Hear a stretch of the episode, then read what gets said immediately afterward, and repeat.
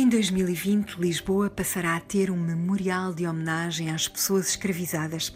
Um acontecimento numa cidade em que até agora o espaço público está repleto de tributos às glórias das navegações, mas está vazio de sinais quanto aos milhões de vidas que foram exterminadas ou viradas do avesso por essas navegações. Todo o espaço público em Portugal precisa de ser repensado a partir de outros pontos de vista, mas Lisboa em particular, como antiga metrópole que foi do tráfico negreiro transatlântico.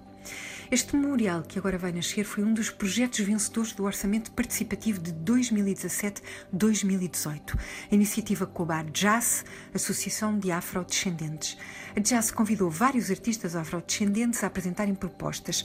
Três chegaram à mesa com viabilidade. Um de Grada Quilomba, outro de Jaime Laureano, outro de Quiluangi Kia Renda. Os três projetos têm vindo a ser apresentados em sessões públicas, onde são projetadas imagens de como resultarão no espaço futuro o Campo das Cebolas.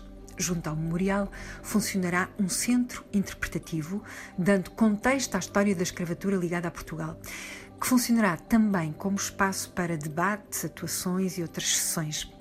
Já houve duas apresentações públicas destes projetos com as pessoas presentes a votarem. Na primeira ganhou o projeto de Quiluangi, na segunda o de Grada Quilomba.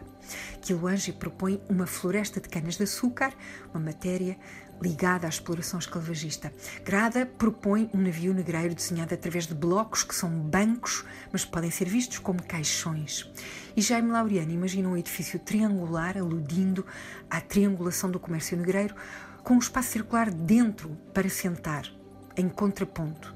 Seja qual dos projetos vencer, será sempre uma intervenção com impacto num lugar histórico de Lisboa.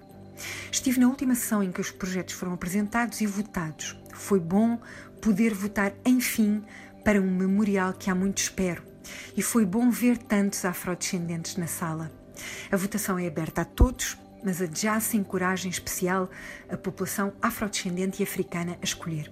Na primeira semana de janeiro, já dia 4, haverá uma nova sessão em Oeiras. Quando as apresentações terminarem, contabiliza-se a soma dos votos de todas e ainda em 2020 será inaugurado o memorial. Como próxima etapa, podemos pensar numa homenagem aos povos indígenas que também foram escravizados, mas antes e durante foram exterminados. Homenagem a quem foi vítima e a quem resistiu. E já agora, continuar a combater a estátua do Padre António Vieira que está no Lar da Misericórdia desde 2017 e imobiliza Vieira como um conversor de indiozinhos. Essa não é a estátua que Vieira precisa e certamente não é a estátua que Lisboa em 2020 precisa. Tal como foi feita e inaugurada, é uma ofensa aos povos indígenas.